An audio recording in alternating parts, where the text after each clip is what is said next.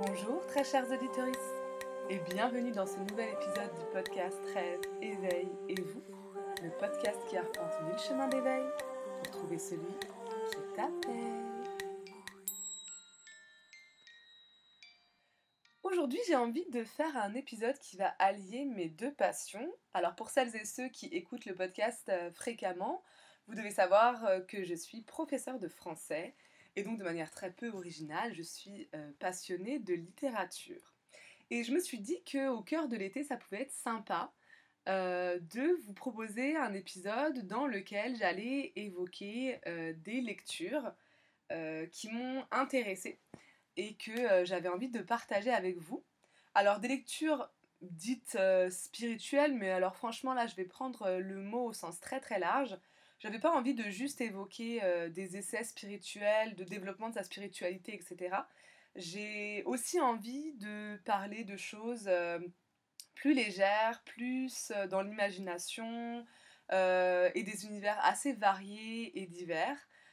donc on va dire que je vais vous parler de livres dans lesquels il y a de la magie, de la sorcellerie, des dieux, des déesses, donc de la mythologie. Euh, voilà, donc spirituel au sens très large du terme pour pouvoir aller euh, vous proposer euh, plusieurs, genres, plusieurs sous-genres parce que évidemment ben, on n'a pas tous les mêmes choix en matière de littérature et, et, peut-être que vous y retrouverez plus ainsi. Alors j'ai fait une petite sélection.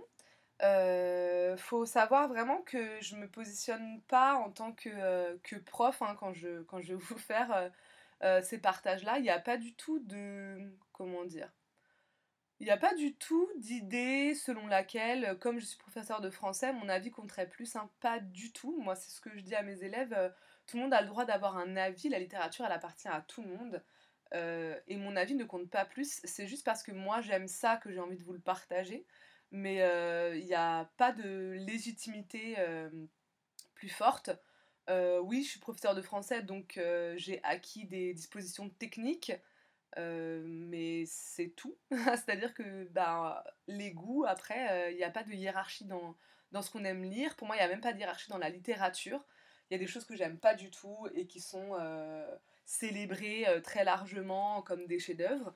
et inversement, il y a des choses qui m'ont beaucoup touchée, qui n'ont pas le droit de citer dans des universités, par exemple.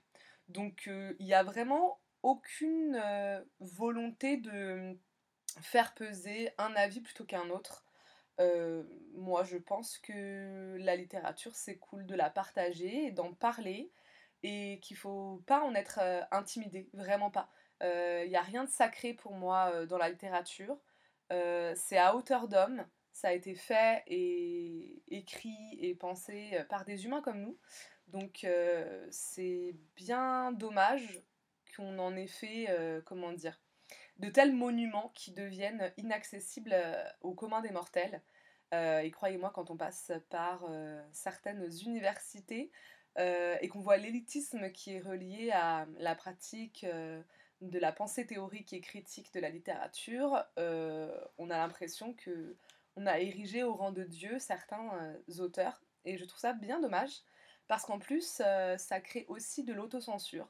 Euh, moi, je le vois, je le vois dans chez mes élèves, évidemment, mais en fait, à n'importe quelle personne à qui on dit qu'on est professeur de français, il y a un espèce de pas de recul, de, peur du jugement et, euh, de mise euh, un peu sur un piédestal. Alors, ça dépend dans quelle catégorie sociale, on s'entend, hein. mais alors que, alors que vraiment pas du tout. Et en plus, je pense que c'est vraiment dommage parce qu'il y a une autocensure du coup dans l'écriture également alors que plein de personnes pourraient euh, avoir euh, un univers à partager et à écrire dans la littérature, mais euh, qu'ils ou elles ne vont pas se le permettre parce que on considère que c'est des terres sacrées que seuls peuvent fouler les grands génies. Et je trouve ça bien dommage. donc, il n'y a vraiment pas d'idée de, de légitimité plus forte ou quoi.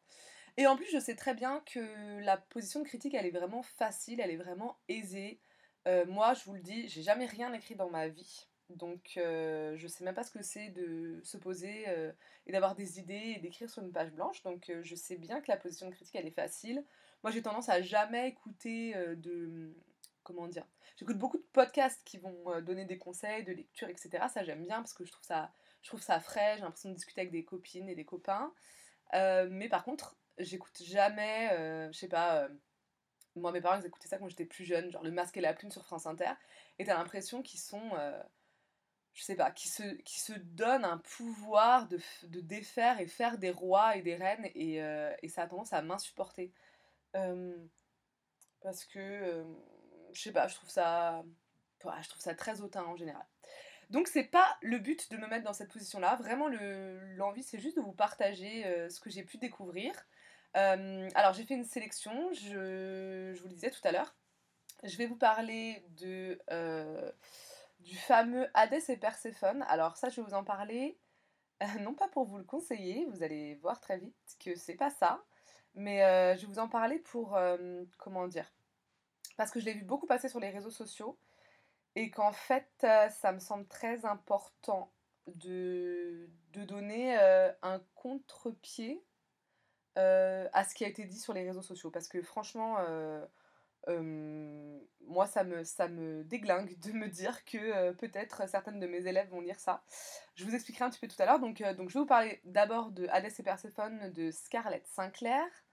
je vous parlerai aussi de La passeuse de mots de Alric et Jennifer Twice. Alors, euh, Hadès et Perséphone, c'est un roman. C'est un roman aussi, La passeuse de mots, mais c'est de la fantaisie. Ensuite, je vous parlerai de La païenne de euh, Jocelyne Gianni, là, qui est un roman historique. Et je vous parlerai de Circé de Madeleine Miller. Je regarde les noms en même temps parce que j'avoue que j'ai une très mauvaise mémoire des noms propres. Et euh, je finirai sur euh, la bande dessinée, parce que c'est pas mal aussi, je pense qu'il y a un autre genre, la bande dessinée d'homme, qui est, qui, est, aussi beaucoup passée sur les réseaux sociaux et sur les critiques, etc. donc, je vais commencer tout de suite par Hadès et Perséphone de Scarlett Sinclair. Du coup, euh, je vous en avais parlé un petit peu dans les épisodes précédents, je commence à être pas mal attirée par la mythologie grecque. Euh, j'ai envie de, réécouter des mythes, alors il se peut aussi que ce soit parce que j'ai fait le programme de 6ème euh, cette année et que la mythologie grecque et latine est au programme. Et j'ai eu envie de, revoir un petit peu tous ces mythes et surtout de voir le côté contemporain, c'est-à-dire comment c'est repris actuellement, quelles sont les relectures de ces mythes, euh, la réappropriation euh, dans notre société, etc. Et du coup, Hadès et Perséphone, ça m'a beaucoup euh, intéressée. Et j'ai une, une, amie qui m'a fait une petite blague, c'est-à-dire qu'elle l'a acheté, elle l'a lu et elle m'a dit bah tiens, je l'ai lu, je crois que ça t'intéressait, donc je vais, te, le filer. Elle m'a dit mais je t'en dis rien. Et en fait, elle savait très bien que j'allais détester ce livre. Alors, j'ai vraiment, je l'ai lu jusqu'au bout, ce qui est quand même assez rare quand j'aime pas un livre. Donc, euh, c'est qu'il doit quand même avoir des qualités ou que j'ai été euh, rattrapée par mes conditionnements. Je vais vous expliquer pourquoi.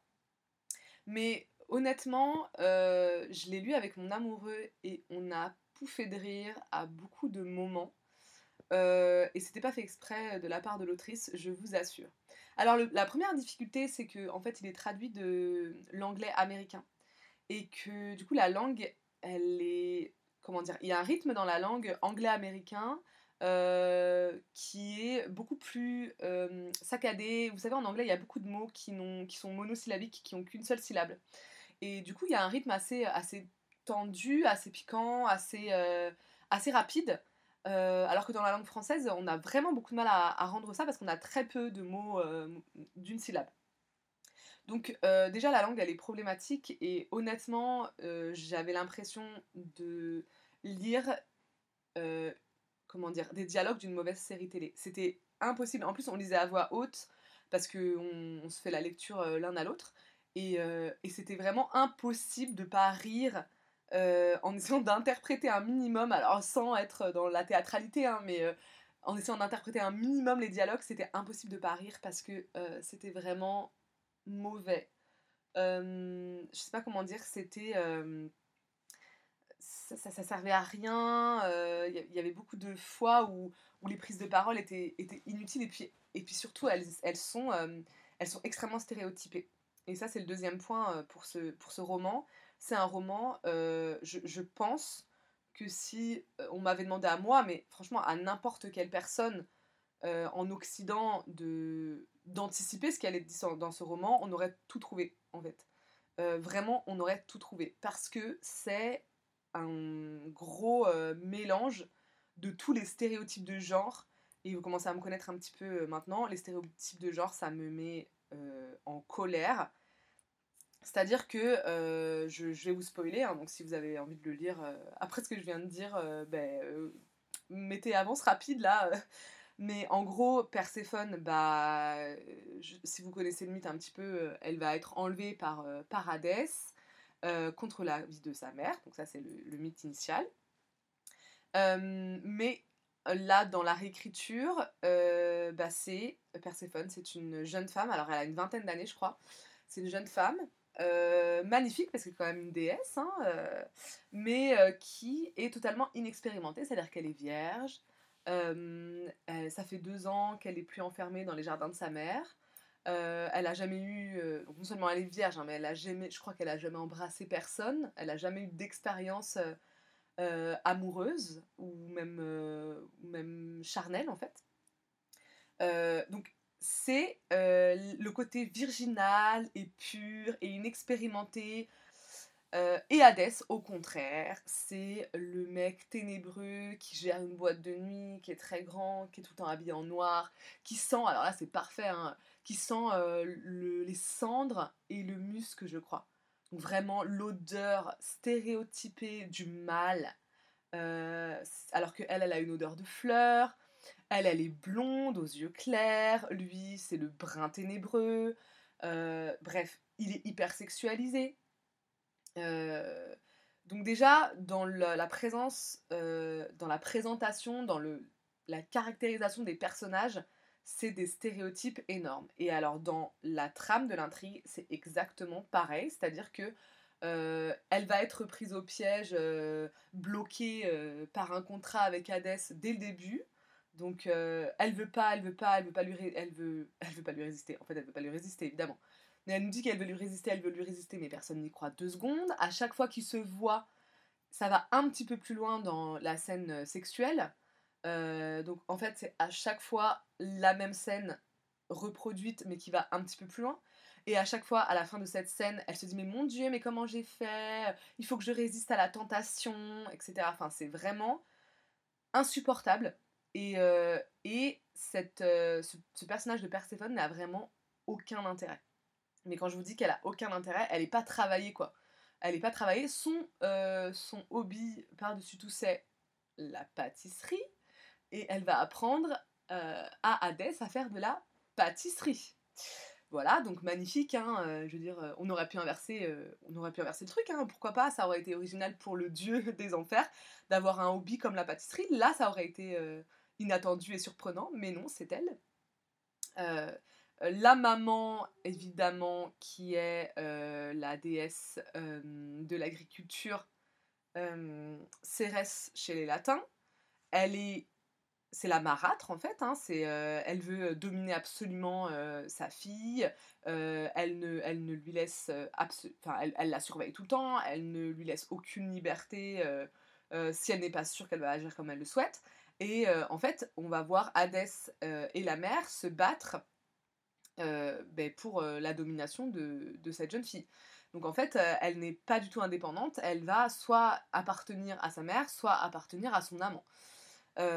donc c'est vraiment, c'est vraiment ridicule de, bah, de non-surprise et de stéréotypes. Je veux dire, ça, on l'avait déjà dans les contes au Moyen Âge. Donc il y a un moment, moi je me suis dit, mais enfin, j'attendais vraiment une réécriture avec un intérêt euh, là, euh, il n'y en a pas. Je me suis dit, mais pourquoi on ne pourrait pas inverser un peu les choses? Par exemple, on aurait pu imaginer que c'était euh, Hadès qui était complètement tombé dans les filets de Perséphone, que ce soit elle, la, la, la, femme très forte, la femme de tête, la ténébreuse, et lui que Hadès, maître des enfers, soit en fait un, un blond aux yeux bleus tout tendre. Je veux dire, c'est pas parce que les, les, enfers sont un royaume sombre, etc., que le dieu des enfers est obligé de l'être aussi. c'est juste au moment où Zeus a réparti la domination de la terre entre, entre les, les, trois principaux dieux, Poséidon, Hadès et lui-même, ben, il a donné le ciel et, et, la mer et les enfers et il a réparti ça, quoi. Bref, et du coup, euh, c'est risible, et même les scènes de sexe, en fait, elles sont risibles. Alors, je sais pas si c'est la traduction ou, la, version originale, mais on va avoir des mots tels que euh, euh, des sons gutturaux qui sortaient de la bouche d'Hadès. Alors, je sais pas hein, si vous, ça, ça provoque une certaine excitation, mais des sons gutturaux, moi, ça a tendance à, à me faire rire. Il y a. Qu'est-ce qu'elle dit un moment? Embrasser goulûment pareil, hein, ça, je trouve que c'est. Euh, enfin, c'est très drôle, quoi. Ça c'est pas du tout sexy, c'est pas du tout érotique. Euh, et je dis ça parce qu'en fait, ce roman se veut érotique. Et j'avais l'impression de lire. Enfin, euh, j'ai jamais lu 50 nuances de, de Grey, mais j'ai vu le film numéro 1. Et j'avais l'impression d'avoir ça sous les yeux, quoi. la petite innocente qui va être complètement dévergondée par l'homme puissant, riche et désiré par tout le monde. Évidemment, ben il y a jalousie entre deux femmes qui sont, qui sont proches d'Hadès, entre Perséphone et la, la muse Menté. donc ça, c'est vraiment... Enfin, voilà. On a, on a tous les clichés, les stéréotypes de genre et, et les choses absolument antiféministes. Enfin, il y a tout. Franchement, c'est un cocktail absolument déroutant de, de clichés, quoi. Et euh, il n'y a même pas euh, de. Il a même pas de twist final. Je vous spoil, mais elle revient avec lui à la fin. Euh, je sais pas, pendant deux chapitres, il y a une petite. ça, ça, on sait pas trop si elle va revenir ou pas, mais bon, on, est sûr qu'elle va revenir. Mais sur l'ensemble du, du, roman, c'est même pas vraiment un moment très long, ce moment de suspense de est-ce qu'ils vont se rabibocher ou pas. Donc, vraiment, ne le lisez pas si vous avez une, ne serait-ce qu'un minimum de conscience euh, féministe, euh, que vous êtes un peu déconditionné. Euh, je vous dis pas ne le lisez pas, genre euh, c'est un péché absolu au vu du féminisme, c'est pas ça que je dis. C'est mais si vous avez cette conscience-là, ça va pas vous plaire parce que vraiment, vous allez y voir tout ce que vous détestez de, du patriarcat occidental. C'est vraiment tout, tout, on a tout quoi. voilà. Et c'était important pour moi de commencer par ça parce que je ne comprends pas comment est-ce que ce livre a pu euh, avoir un tel retentissement. Euh, je trouve que, enfin moi je, le trouve même dangereux à mettre dans, enfin dangereux. Vous connaissez mon, mon extrémisme, hein, mais franchement à mettre dans les mains de jeunes filles, je me dis mais c'est juste réitérer euh, des clichés de la culture du viol parce que franchement bah il y a aussi trigger warning des moments non consentis, euh, clairement. Donc je, trouve ça vraiment dommage euh, d'avoir fait un tel battage médiatique. Je trouve ça complètement euh, décalé par rapport à la société dans laquelle on vit, qui est quand même, alors peut-être que c'est moi qui vis dans ma bulle, mais en tout cas qui est en train d'essayer de se déconditionner et de, s'extirper de ces clichés de genre. et là, on est complètement dedans. Et je vous dis, même les caractéristiques de la femme c'est les caractéristiques, euh, les canons de beauté du Moyen Âge, du Moyen -Âge quoi. La, belle blonde aux cheveux longs, aux yeux clairs, euh, à la peau claire, etc. Euh, c'est assez... c'est. Enfin, moi j'ai été choquée de voir l'absence de réappropriation contemporaine et féministe de ce mythe. Vraiment pas.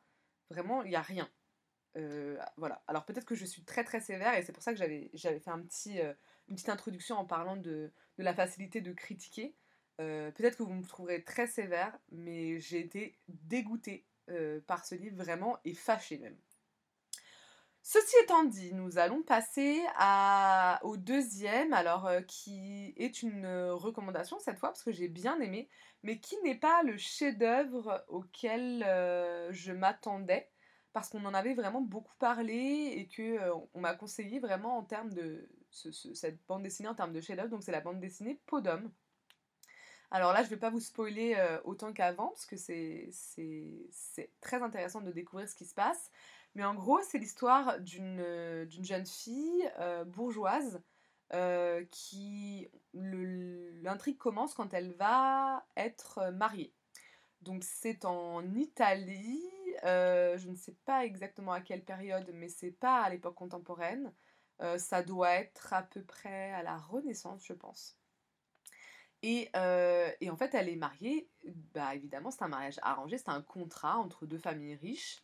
et c'est le moment où elle rencontre son mari. Et au moment où elle rencontre son mari, donc quelques semaines avant le mariage, sa marraine lui confie un secret qui est que dans la famille, elles ont une peau d'homme qu'elles peuvent revêtir. Donc voilà le côté magique de la chose. cette peau d'homme va transformer cette jeune fille en homme. Et elle va pouvoir aller dans des lieux dans lesquels les femmes, évidemment, notamment les femmes bourgeoises, ne peuvent pas aller. Et elle va découvrir le monde des hommes.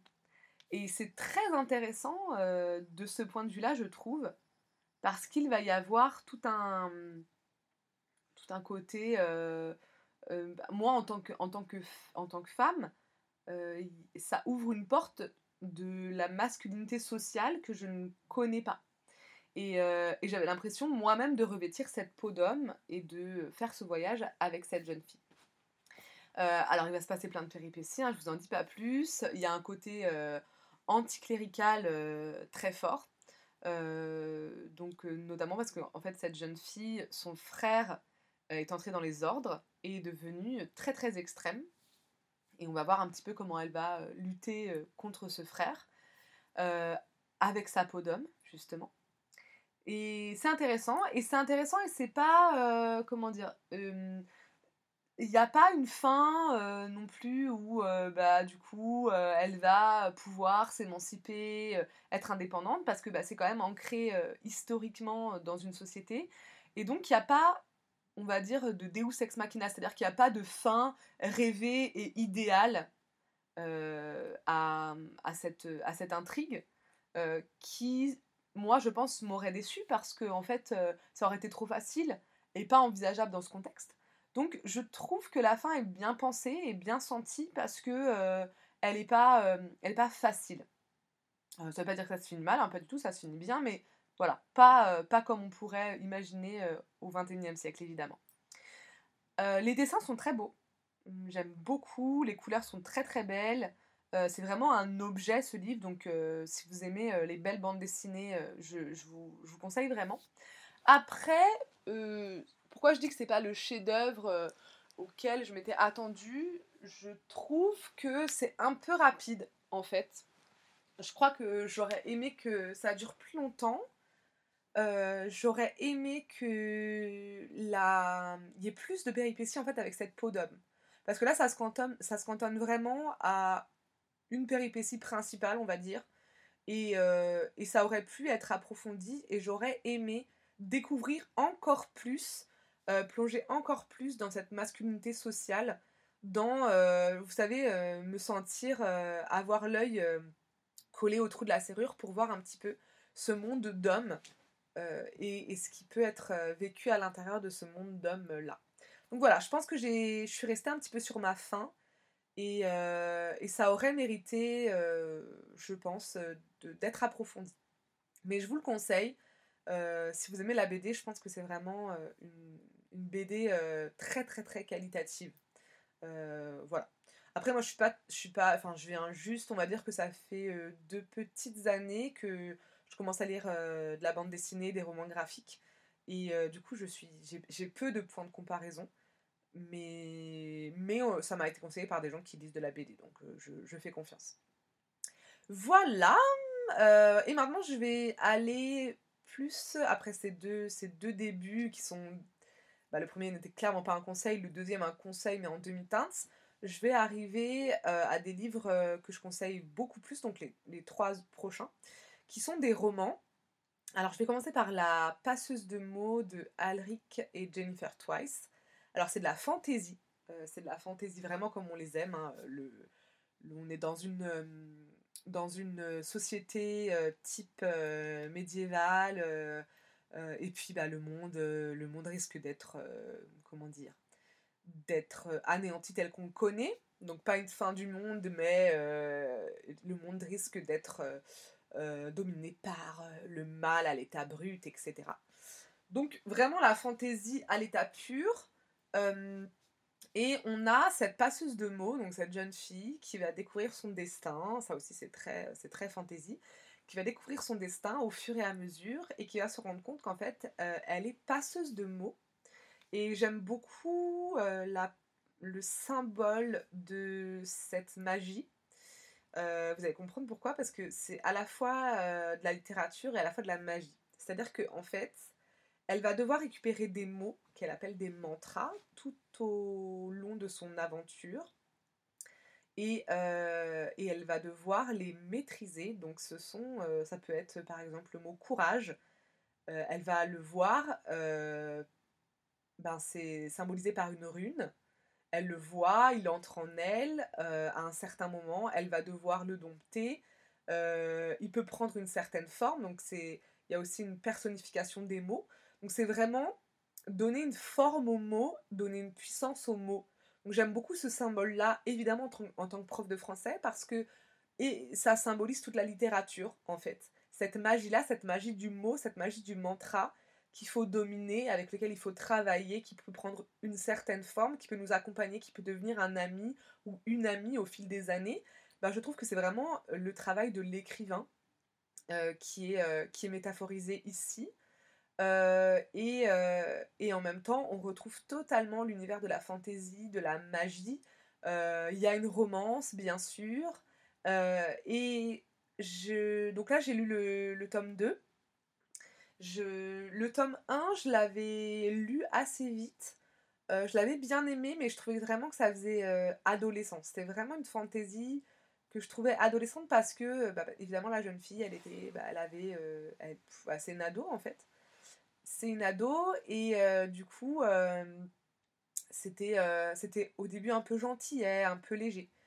Et le tome 2, bah, on grandit avec elle, il s'assombrit et je le trouve plus profond, plus intéressant. Et alors je vous spoil pas évidemment, mais il y a un énorme twist à la fin du tome 2. qui, ben moi, je, alors je suis pareil, hein, je me suis pas mis à la fantaisie depuis longtemps, c'est assez récent, donc peut-être que vous, si vous êtes connaisseuse et connaisseur de fantasy, vous vous en douterez dès le début ou, ou, ou, du moins dès, le début du tome 2. Moi, euh, vraiment, je l'avais pas vu venir. Et j'adore ça, j'adore être surprise. Donc, euh, donc là, euh, ça a ravivé mon intérêt très très fort. et les personnages, pour le coup, sont, sont, pas, stéréotypés tant que ça, même si on retrouve quand même bah, la jeune fille à la base, euh, c'est la fille d'une pâtissière, donc elle est, elle est passionnée de pâtisserie, voilà.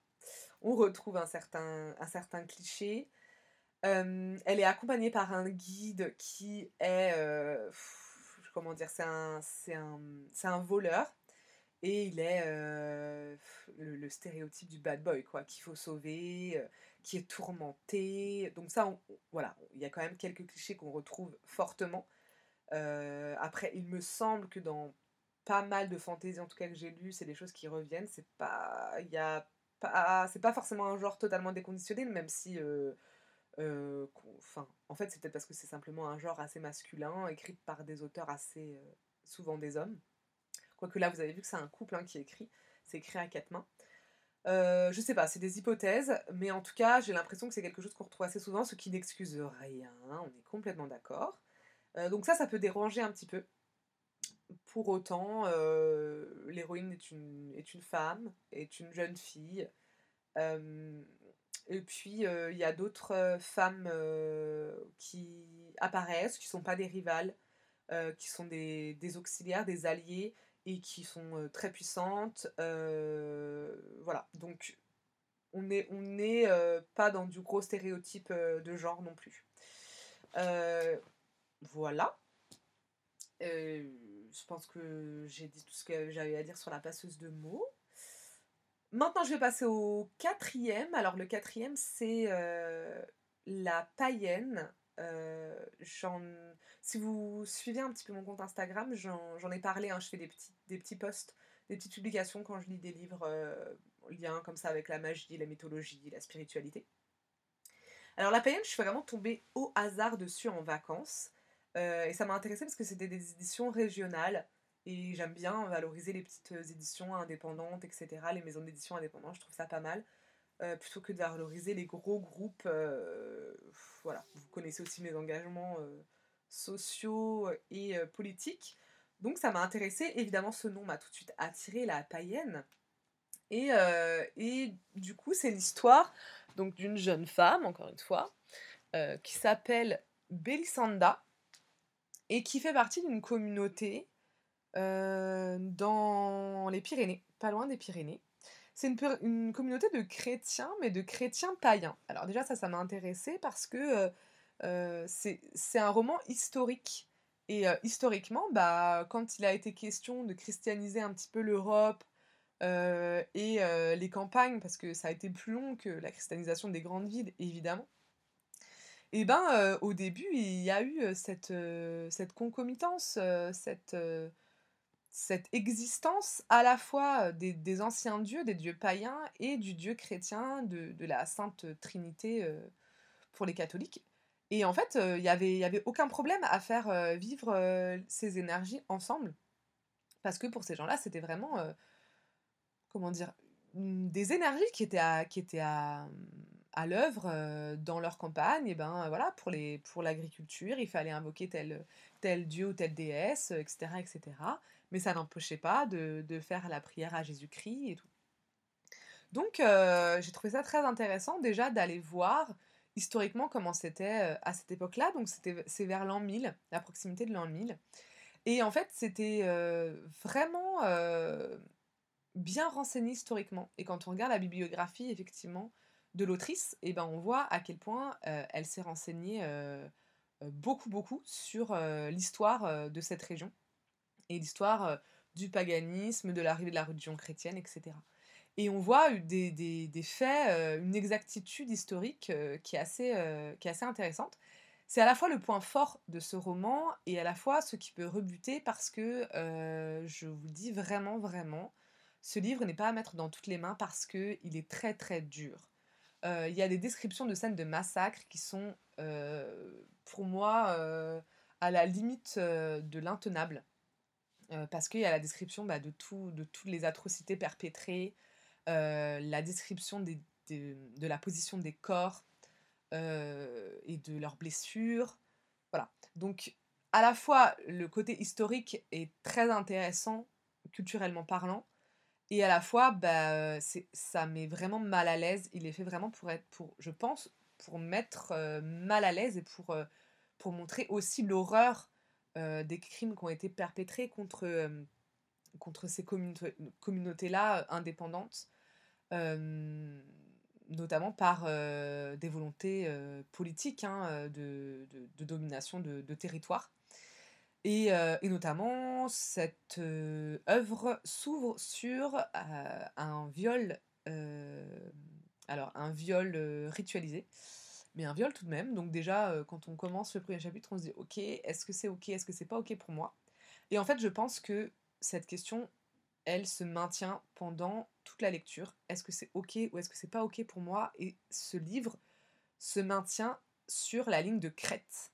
Donc on a l'impression de marcher sur un fil et on a toujours peur de, de, tomber à un moment donné parce que euh, ça va être trop dur, parce qu'on n'est pas d'accord avec euh, ce qui est montré, etc. Mais je trouve que l'équilibre est quand même savamment trouvé, puisque il m'a maintenu en haleine jusqu'au bout et que j'ai eu envie de vous en parler. Donc, je pense que c'est un tour de force de la part de l'autrice de nous faire endurer tout ça et je, je dirais que c'est à l'image de l'initiation de Billy Sanda, parce que, en fait, Billy Sanda, c'est une élue, on le sait très vite, hein, ça c'est pas un spoil très, très violent. C'est une élue des dieux anciens.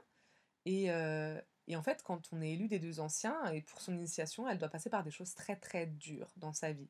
Et j'ai l'impression que en nous faisant lire son histoire, il y a une reproduction bien évidemment amoindrie, hein, mais de cette initiation-là.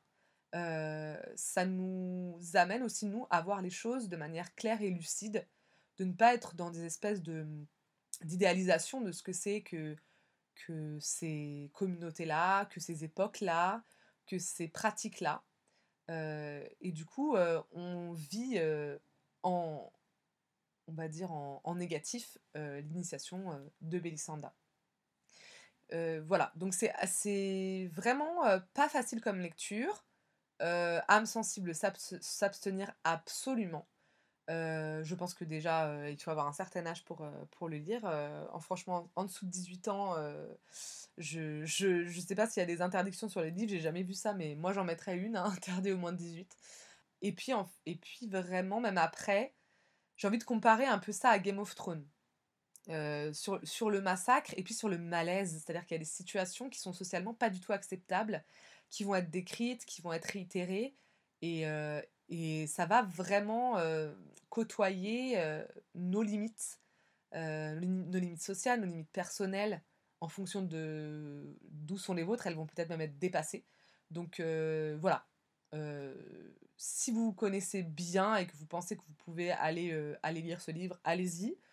Mais moi, je, franchement, honnêtement, hein, moi je pense que si on m'avait dit ce qu'il y avait dedans, je ne l'aurais pas lu. Je l'aurais pas lu. Là, j'ai été surprise en fait, parce que je l'ai pris au hasard. Euh, mais euh, je suis pas sûre que j'aurais euh, j'aurais choisi de le lire, par exemple, si j'avais écouté ma, critique à ce moment-là. Mais pour autant, si vous décidez de dépasser ce, cette appréhension et ce malaise qui ne va pas vous quitter, je vous le dis, jusqu'au bout, parce que même la fin, c'est pas. Alors, la fin est pas horrible, mais elle n'est pas non plus particulièrement joyeuse. Et eh ben ben, et ben ce, voilà, ce malaise ne va pas vous quitter, mais si vous décidez d'aller jusqu'au bout, je pense que vous en tirerez quelque chose. Et c'est bien écrit, il y a aussi une, une célébration de la beauté de la nature, de la force des énergies, de la campagne, etc. Euh, c'est vraiment plaisant à lire c'est la langue est vraiment bien maniée euh, pour le meilleur et pour le pire, hein, parce que pour, euh, aussi bien pour la célébration de la nature et des rituels, etc., que pour le massacre euh, et les horreurs perpétrées. Voilà. Et je vais finir par mon préféré pour l'instant. Donc là, ce que je vous dis, c'est ce, les livres que j'ai lus au mois de juillet. donc pour l'instant, mon préféré du mois de juillet, c'est Circé de Madeleine Miller.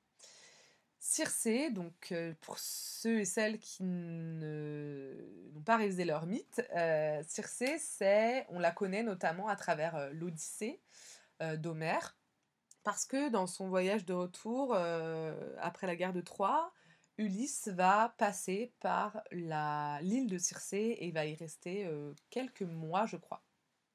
Donc Circé, elle est connue comme la sorcière qui transforme en pourceau, donc en cochon, petit cochon, euh, les marins qui viennent dans son île et notamment les compagnons d'Ulysse. Euh, et elle est connue aussi pour être l'amante d'Ulysse. Donc dans l'Odyssée, euh, comme il y a une bonne partie de l'Odyssée qui est racontée par Ulysse lui-même, on a l'impression qu'elle est, enfin c'est en tout cas la, la vision d'Homère à ce moment-là, qu'elle est tombée sous le charme d'Ulysse et que du coup elle ne l'a pas transformée en, pourceau et que ça a sauvé ses marins et qu'elle l'a aidé à continuer son périple, etc. Circé, c'est avant tout une, demi-divinité, une demi-déesse. et, et, elle n'est pas que cela. C'est-à-dire que nous, on l'a gardée en mémoire comme celle l'amante d'Ulysse pendant un moment, euh, donc on l'a définie par rapport à un homme, mais ce livre, et c'est ce qui me plaît beaucoup, euh, va raconter l'histoire entière de Circé, donc du début de sa vie jusqu'à la fin.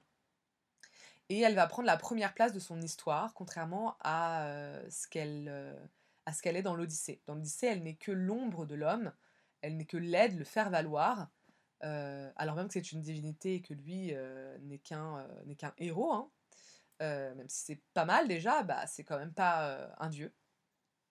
Euh, et, bien, et bien là, elle va prendre toute sa puissance, elle va prendre, elle va prendre la première place, et c'est notamment écrit à la première personne. Donc Circé s'exprime elle-même et raconte sa propre vie. Et j'ai été surprise par ce livre. Alors il est assez, il est assez épais, hein, mais je l'ai dévoré. D'ailleurs, mon amoureux me dispute gentiment, enfin il me dispute pas du tout, mais, mais on commence à lire ensemble. Et en fait comme je suis tellement prise par le livre, ben j'ai tendance à le, à le finir toute seule de mon côté. Et du coup bah lui euh, il, se retrouve euh, à me lire des passages euh, un peu au milieu, un peu à la fin. Et il est un peu perdu. Et du coup il n'a pas le même plaisir. Et je comprends que ce soit frustrant. Mais je ne peux pas m'en empêcher. Donc je, je l'ai dévoré.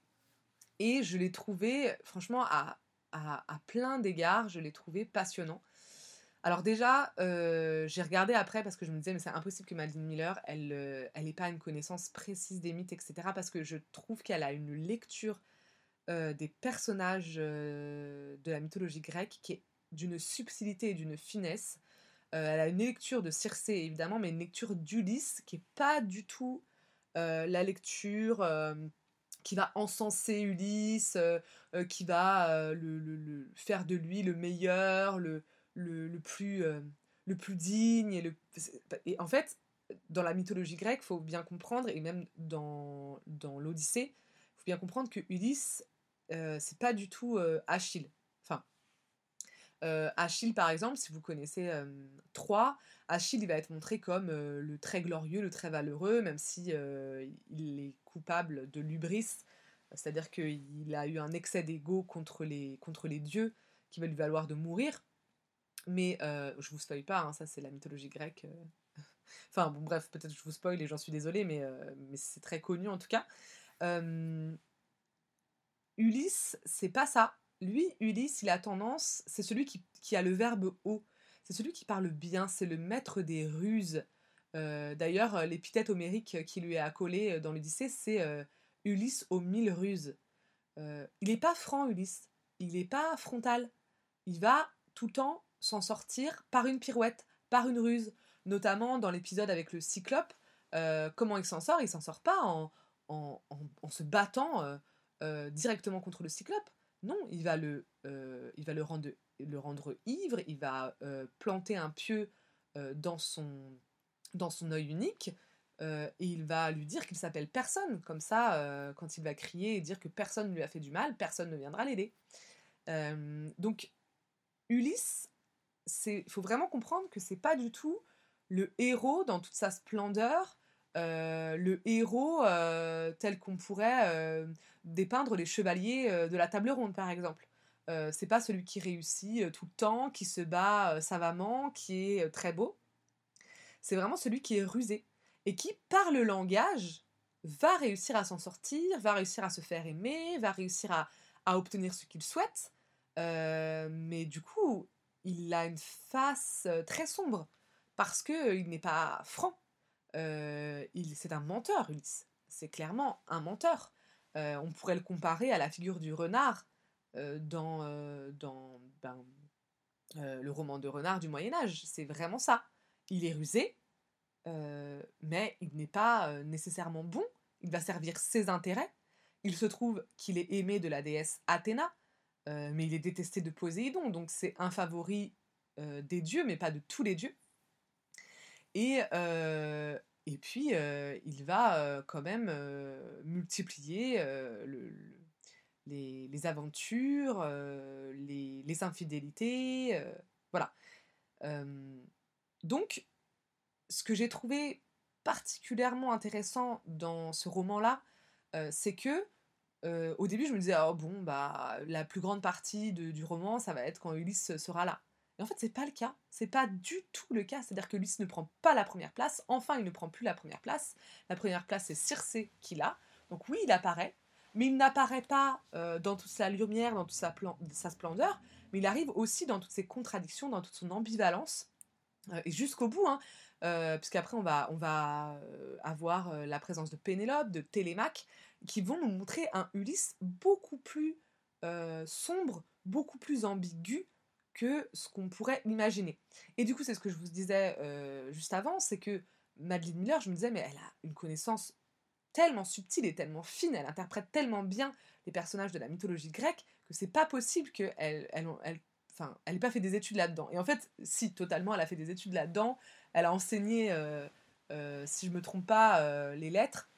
Bref, donc euh, on voit tout de suite qu'il y a une, vraie connaissance et, euh, une vraie euh, maîtrise de l'œuvre d'Homère, de ces personnages-là, une lecture très subtile. on voit qu'elle les a côtoyés quotidiennement, qu'elle a eu le temps de s'en faire, de s'en créer une interprétation à la fois personnelle et à la fois très juste. Et, c'est absolument passionnant. Parce qu'elle offre une profondeur à Circé, et elle offre une profondeur qui n'est pas une, qui pas une, profondeur facile de déesse, qui n'est pas une profondeur non plus de sorcière.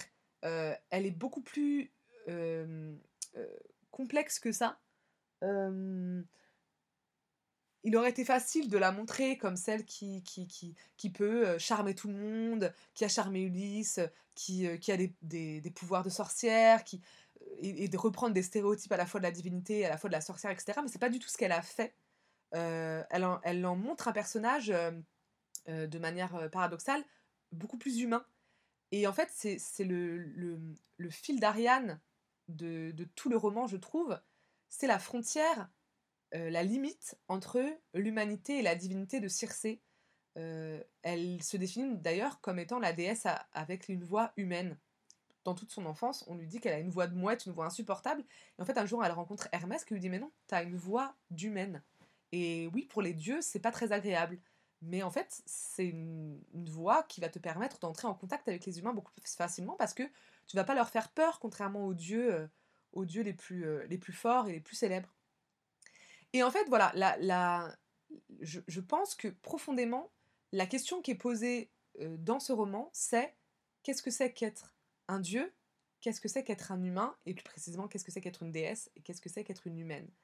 Et, euh, qu'est-ce que, et qu'est-ce que Circé va choisir Et qu'est-ce qu'elle va euh, faire de sa divinité Et faire de ce côté humain aussi qu'elle a Et je trouve ça passionnant parce que c'est prendre à contre-pied cette espèce de, dévouement euh, pour les divinités, pour les dieux, cette espèce de, comment dire, de d'admiration qu'on peut avoir, par exemple, typiquement dans Hadès et Perséphone. Hein, je veux dire, Hadès, c'est, c'est, il est admirable, c'est, il, je sais pas comment dire, il a aucune faille, il a, il a aucun défaut.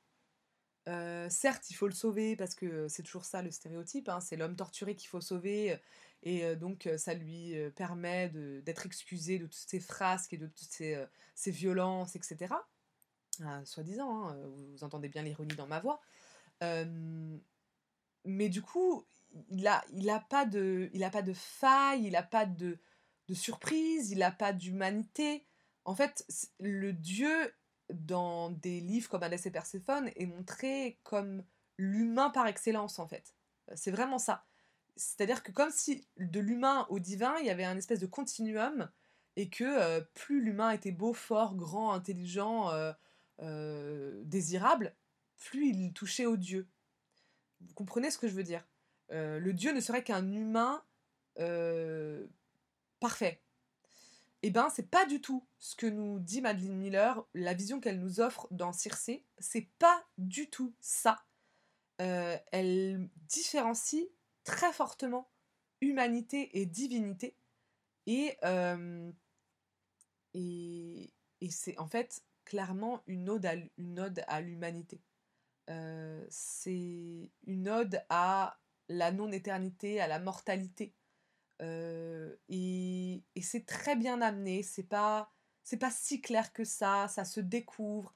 Circé, elle a, une, elle a un vrai relief, euh, elle, est, elle est intéressante, elle est, c'est une héroïne qui va être souvent, à de nombreux égards, une anti-héroïne parce qu'elle va, euh, elle va être laborieuse, elle va pas y arriver, elle va être rejetée, et puis parfois elle va totalement y arriver, et puis parfois elle va être enivrée par son pouvoir, et puis parfois elle va euh, se comporter euh, euh, de manière totalement humaine et médiocre presque.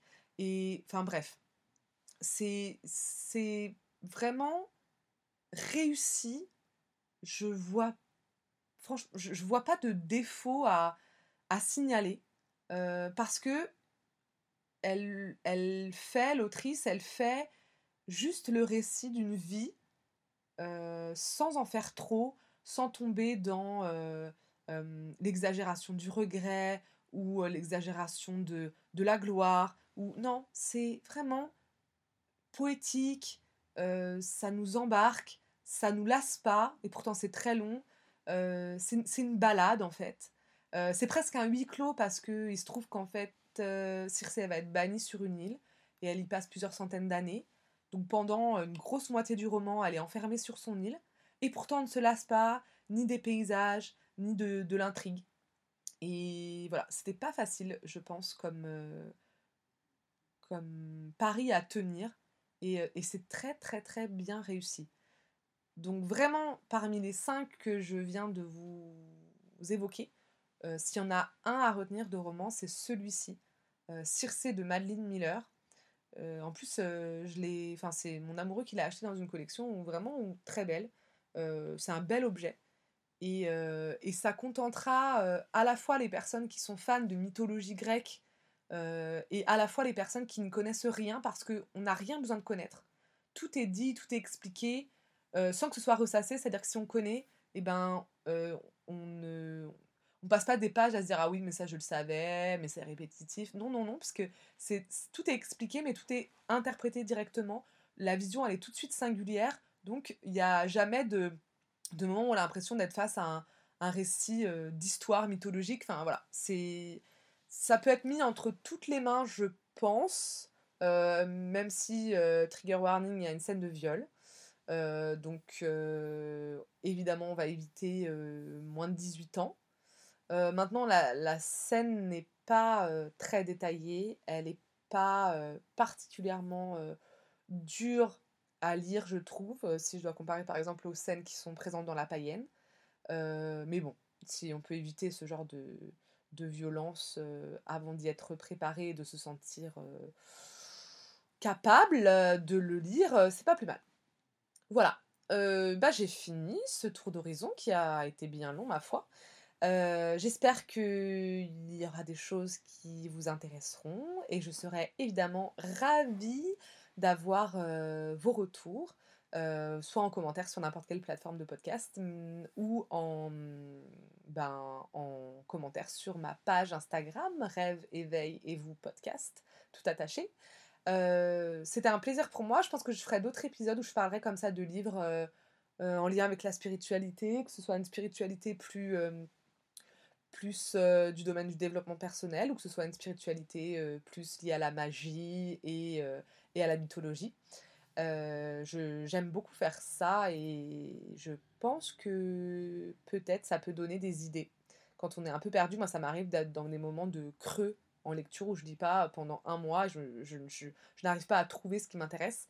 Et c'est souvent en écoutant euh, d'autres personnes me donner des conseils que je que j'arrive à me décider. Donc peut-être que ça vous sera utile, en tout cas je l'espère. Moi ça m'a fait très plaisir de vous en parler. Euh, ben, je vous souhaite euh, une très belle journée. Je vous dis à bientôt dans un nouvel épisode du podcast Rêve, éveil et vous.